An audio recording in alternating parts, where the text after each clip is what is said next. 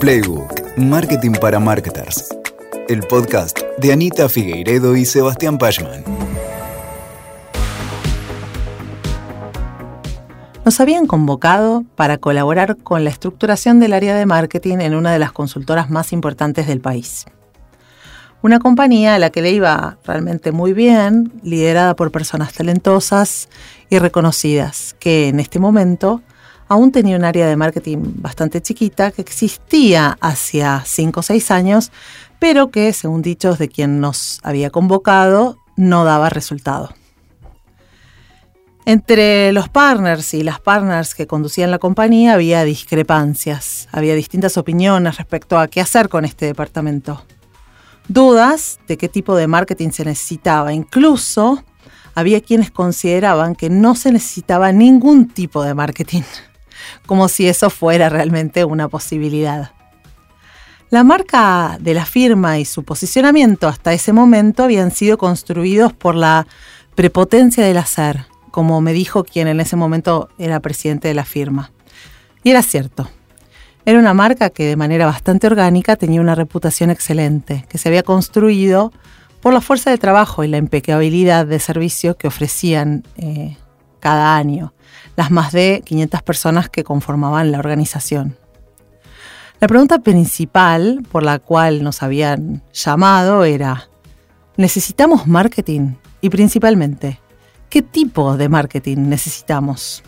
Como les contaba recién, en los papeles la consultora ya tenía un área de marketing. Aún así, había algo que no funcionaba del todo. Uno de los socios que lideraba la consultora, responsable de este equipo en el organigrama, nos abrió la puerta y nos invitó a diagnosticar. Y ahí fuimos. Lo primero que hicimos fue escuchar. Conocimos a cada integrante del área y vimos que presentaban características y habilidades acordes a las necesarias en un marketing B2B.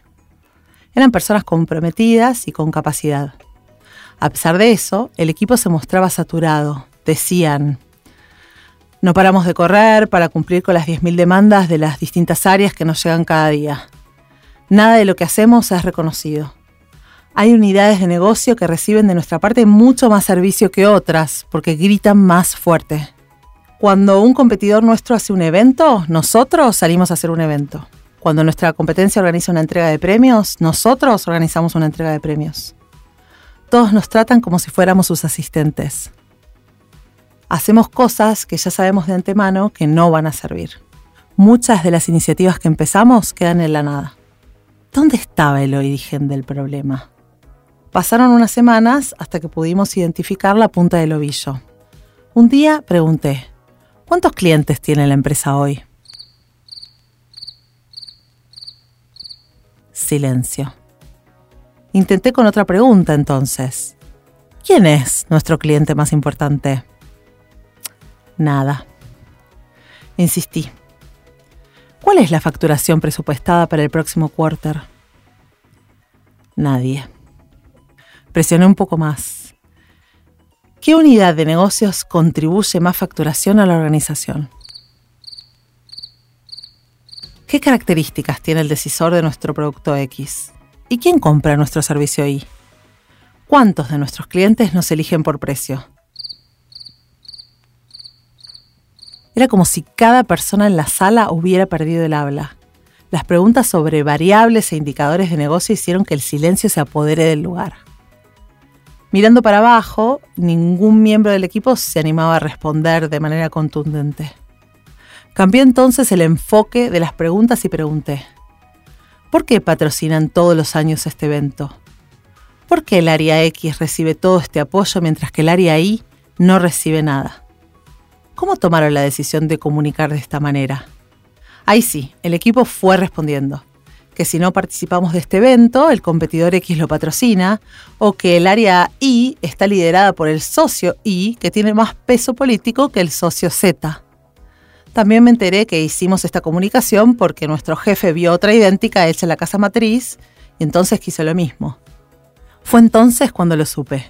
Estaba en presencia de un equipo de marketing 100% reactivo y eso no podía quedar así por mucho tiempo más. Hola, soy Anita, cofundé Proteína Marketing, soy marketer y consultora. y esto es Playbook. Hay equipos de marketing y equipos de marketing. Equipos de marketing que obtienen reconocimiento por parte de la organización y gozan de excelente reputación, puertas adentro de la empresa. Departamentos de marketing cuyo accionar es medular para el negocio, que participan de la estrategia organizacional y en muchos casos la lideran. Si te toca ser parte de este equipo, seguramente te sientas feliz y parte de algo realmente importante. Y también están los otros, equipos de marketing que solamente corren detrás de todas las demás áreas, o que reaccionan siempre un paso atrás del accionar de los competidores. Casi sin agenda propia, son mayormente implementadores de estrategias que diseñaron otros. Sin inercia, pasan periodos de enormes picos de trabajo y otros en donde les sobran las horas. Si te toca ser parte de este equipo por mucho tiempo, puede que te sientas con un estrés enorme y sin motivación. Puede también que no le encuentres tanto gusto a ser marketer. ¿Te pasó estar de un lado? ¿Te pasó estar del otro? En el episodio de hoy te propongo que conversemos sobre las diferencias entre el marketing proactivo y el marketing reactivo. Vamos entonces a definir qué es el marketing reactivo y qué es el marketing proactivo entender cómo se pueden balancear ambos tipos de marketing y pensar estrategias para dejar de ser un equipo que ejecuta un marketing 100% reactivo. Bien, empecemos. No, no, no. Mejor antes de empezar hago un disclaimer. Este episodio no se trata de decir que un tipo de marketing, el proactivo, es mejor que otro tipo de marketing, el reactivo. La idea es reflexionar sobre la posibilidad de convertir mi área de marketing en una que tenga dinámica propia, agenda propia y aporte propio. Un área de marketing mucho más vinculada con el por qué hacer las cosas.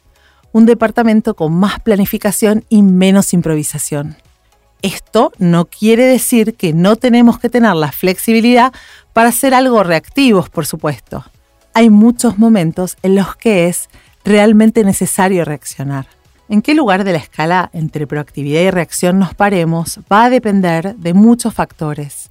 El tipo de mercado, la propuesta de valor de la compañía, la cantidad de competidores, la madurez del departamento de marketing, el lugar que ocupe marketing en la organización, etcétera, etcétera. Igualmente, esperemos un poco porque primero que nada tenemos que identificar dónde estamos parados. Para eso es bastante importante pensar si el nuestro es marketing reactivo o proactivo en términos de tres factores.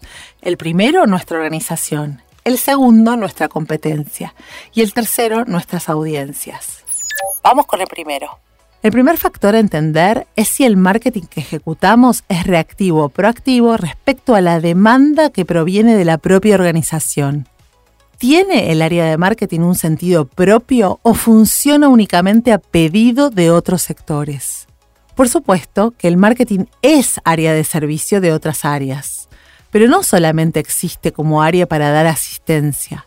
Muchas iniciativas serán propias de marketing y con ellas podrá contribuir y alimentar el negocio. Te preguntarás, ¿Cómo me doy cuenta si la situación en la que está mi marketing es una situación 100% reactiva respecto a las dinámicas internas de la organización?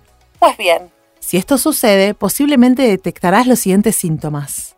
El equipo no puede decidir, vas a sentir que tu opinión y la de tus colegas nunca es tomada en cuenta y que mayormente se hace y se implementa lo que otros y otras deciden y solicitan. También, como no crees que se valoren, no aportás tus ideas. Tampoco hay muchos momentos diseñados para que puedas hacerlo. Sentís que nunca hay mucho tiempo para crear. Observás que a los pedidos de las unidades de negocios u otros departamentos no se les pone ningún tipo de límite. Las áreas que son clientes internos no soportan no ser prioridad y siempre se sienten como que no se les da el apoyo correcto y que esperan crees que se le da servicio a quien lo pide más fuerte y sentís que falta claridad respecto del norte y que faltan objetivos de trabajo. Muchas veces es la ausencia del pensamiento de marketing lo que hace que un área se convierta en un órgano reactivo. Otras veces es debido a la falta de profesionalización de la actividad de marketing en la empresa, o también al poco apoyo político que ésta tenga, la actividad entonces queda sometida o dependiendo de la dinámica del, área que tenga en la empresa mayor peso. Incluso el peso que marketing tiene en la organización puede depender de la persona que dirige la empresa, siendo este un factor clave en entender qué tipo de marketing se termina implementando en esa organización. El segundo factor que tenemos que entender es si el marketing que ejecutamos es reactivo o proactivo respecto al accionar de nuestros competidores. ¿Qué tanto nuestro marketing se ve afectado por nuestra competencia? Somos reactivos respecto al accionar de nuestros competidores cuando reaccionamos permanentemente a lo que ellos hacen imitándolos.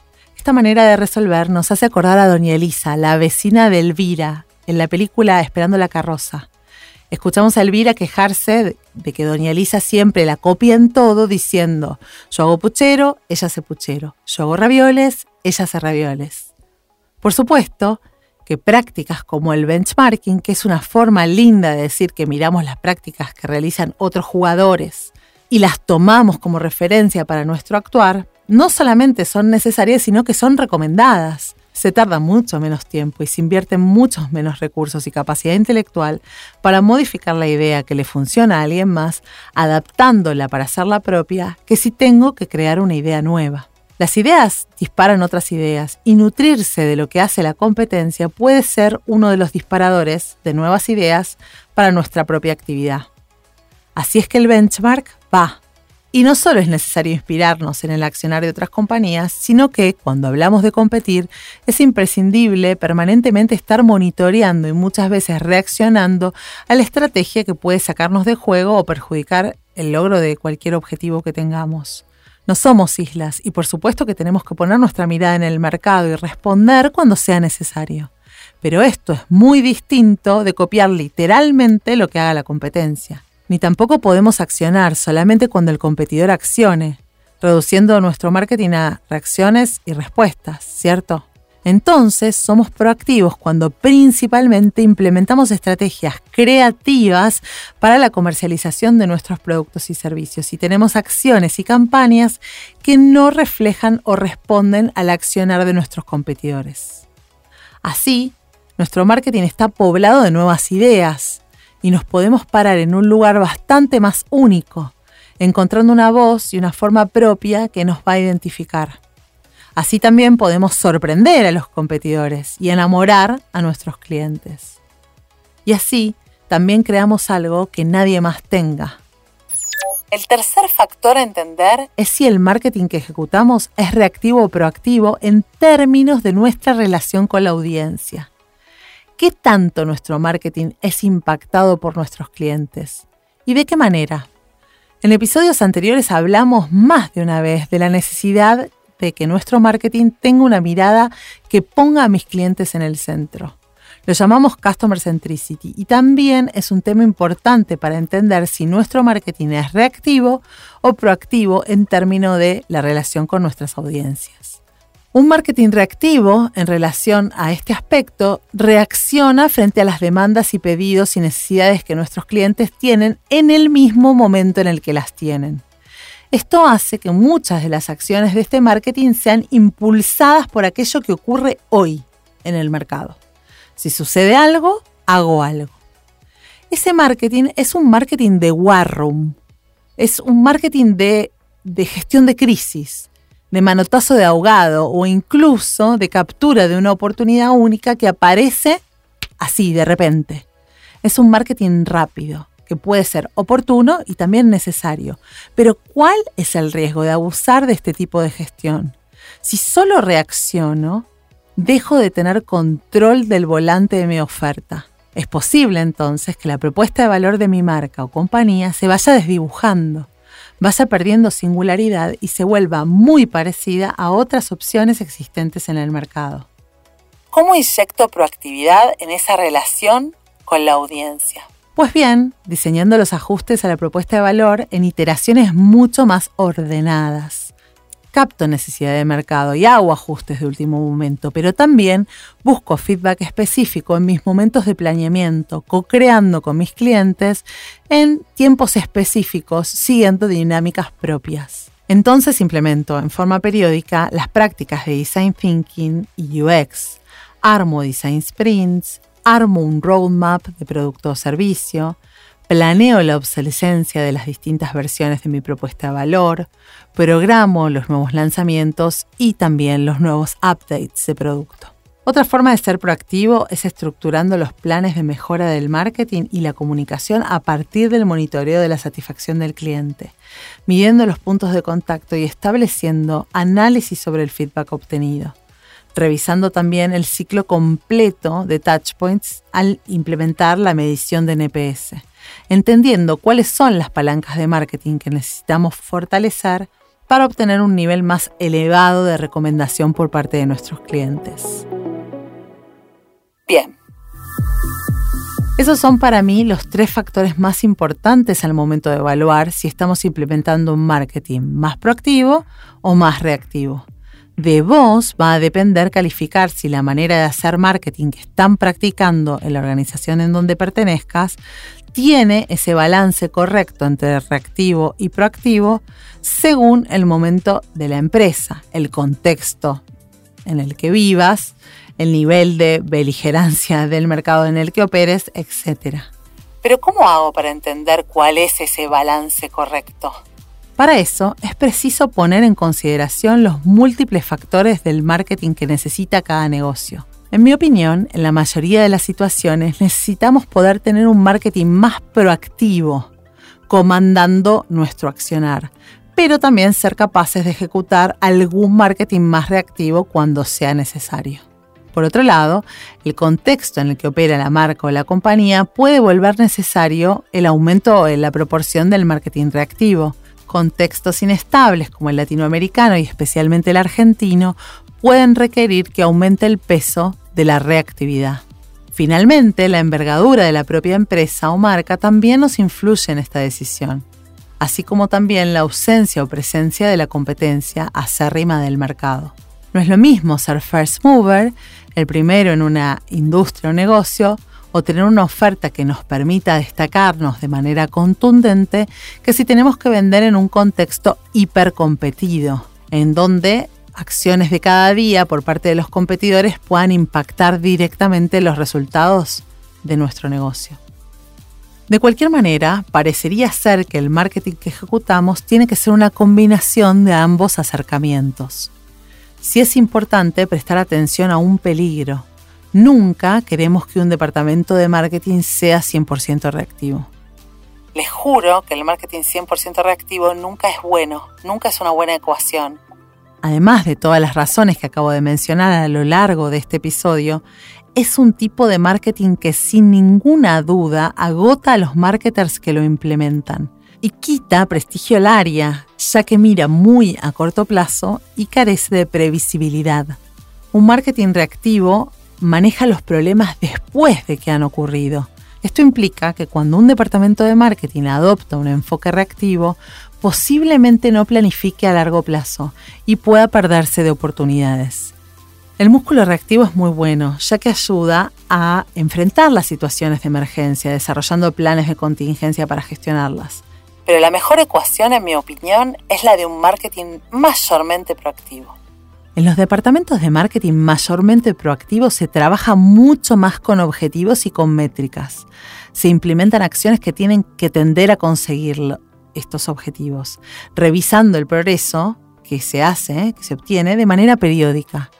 Es, creo, un marketing más coherente y más smart. Estos departamentos tienen tiempos e inercia propia salen proactivamente a evaluar a los mercados en donde operan y miden la performance de sus productos y servicios con mucha más regularidad. Así, toman decisiones y evalúan su acción regularmente teniendo inputs y puntos de partida para su acción. Son departamentos que están mucho más concentrados en la innovación y en la satisfacción de sus clientes. También están mucho más enfocados en la misión y en el propósito de la compañía. ¿Y cuál es el riesgo mayor en el funcionamiento proactivo del área de marketing? Que aquello que identificamos como tendencia no se materialice o no ocurran los eventos que anticipamos. Si la planificación que hacemos está apoyada sobre pilares que no son lo suficientemente sólidos, el marketing que vamos a ejecutar no va a ser un marketing efectivo. Resumamos entonces. La estrategia de marketing proactivo se diferencia de la estrategia de marketing reactivo principalmente en que la estrategia proactiva se usa para delinear el futuro, mientras que la estrategia reactiva se usa mayormente para atender a eventos y situaciones que tienen lugar en el presente. Las empresas que han adoptado un enfoque de marketing mayormente proactivo normalmente son más capaces de anticiparse a los problemas de sus audiencias y tienen algo más de tiempo para pensar soluciones que construyan una ventaja competitiva a largo plazo. Las empresas que hacen hincapié en una estrategia proactiva suelen ser capaces de afrontar los desafíos de forma mucho más eficaz. Esas estrategias permiten a las empresas formular sus propias decisiones, en lugar de reaccionar por necesidad en circunstancias que probablemente no estén bajo su control. Aún así, en ocasiones las empresas se encuentran con problemas, especialmente en el entorno externo, que no se pueden evitar. En tales situaciones se requiere una respuesta rápida y la planificación proactiva probablemente no sea útil. Por lo tanto, se requieren estrategias reactivas y cintura para suavizar los problemas del hoy. Pero es importante siempre poder volver a una construcción más ordenada. Finalmente, es interesante pensar que una cosa es el área de marketing y otra cosa es el marketing de la empresa de qué cuestiones se ocupe el área de marketing seguramente también dependa del perfil de quien lleva adelante el área y del tipo de marketing que esa persona se siente bien implementando. Bien, ya llegamos casi al final, pero no me voy a ir sin que pensemos algunas estrategias para dejar de ser un equipo que ejecuta un marketing 100% reactivo. Vamos con cinco posibles propuestas. 1. Para proponer una dinámica proactiva desde el departamento de marketing hay que poner objetivos, diseñar estrategias y hacer planes. Presentarlos reducirá muchísimo la ansiedad de los otros departamentos y dará previsibilidad. Ejecutarlos va a imprimir un ritmo propio al área y ordenará la ejecución. 2. Para quebrar el ritmo de pedidos por parte de otros departamentos, muchas veces es mejor hacer una presentación periódica de dichos planes, con compromisos de ejecución de manera anticipada. Así dejamos claro cuál es el ancho de banda del área y qué proyectos se encararán en ese periodo, evitando el desgaste diario de tener que decir que no cada día.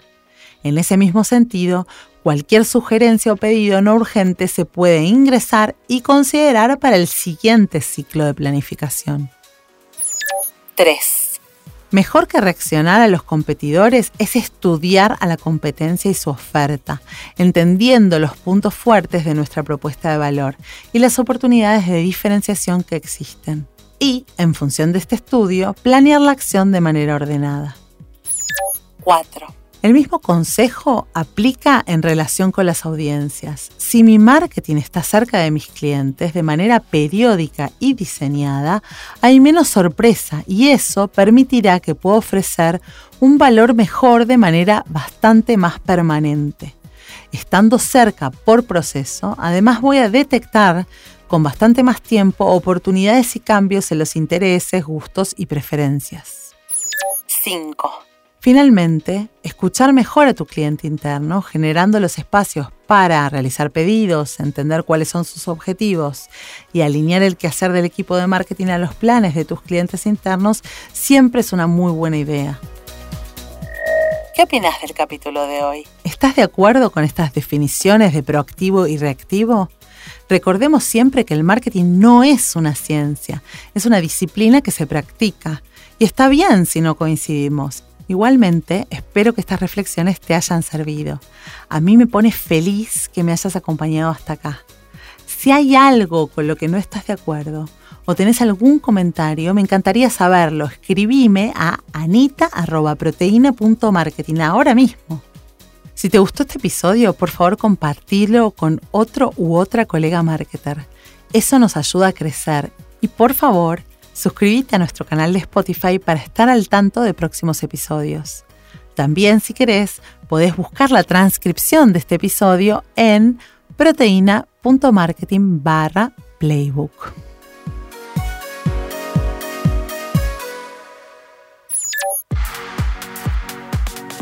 Escuchaste a Anita Figueiredo hablando de marketing proactivo y marketing reactivo. Si te interesa dimensionar cómo están vos y tu equipo en este tema, te invitamos ahora a unirte a la comunidad de marketers y comunicadores de nuestro estudio Estado del Marketing. Entra ahora a estadodelmarketing.com, desde donde podrás responder y descargar el estudio y así sumarte a ser parte de una comunidad que ya agrupa a cientos de marketers. Te espero en el próximo episodio, que estará disponible en dos semanas. Para no perdértelo podés seguir a Playbook en Spotify, así te enterás cada vez que hay un capítulo nuevo. Playbook es un podcast original de marketing estratégico pensado para marketers, creado por Anita Figueiredo y por quien te habla, Sebas Pashman. Gracias por sumarte. Hasta el próximo episodio. Escuchaste Playbook, Marketing para Marketers. WeToker. Sumamos las partes.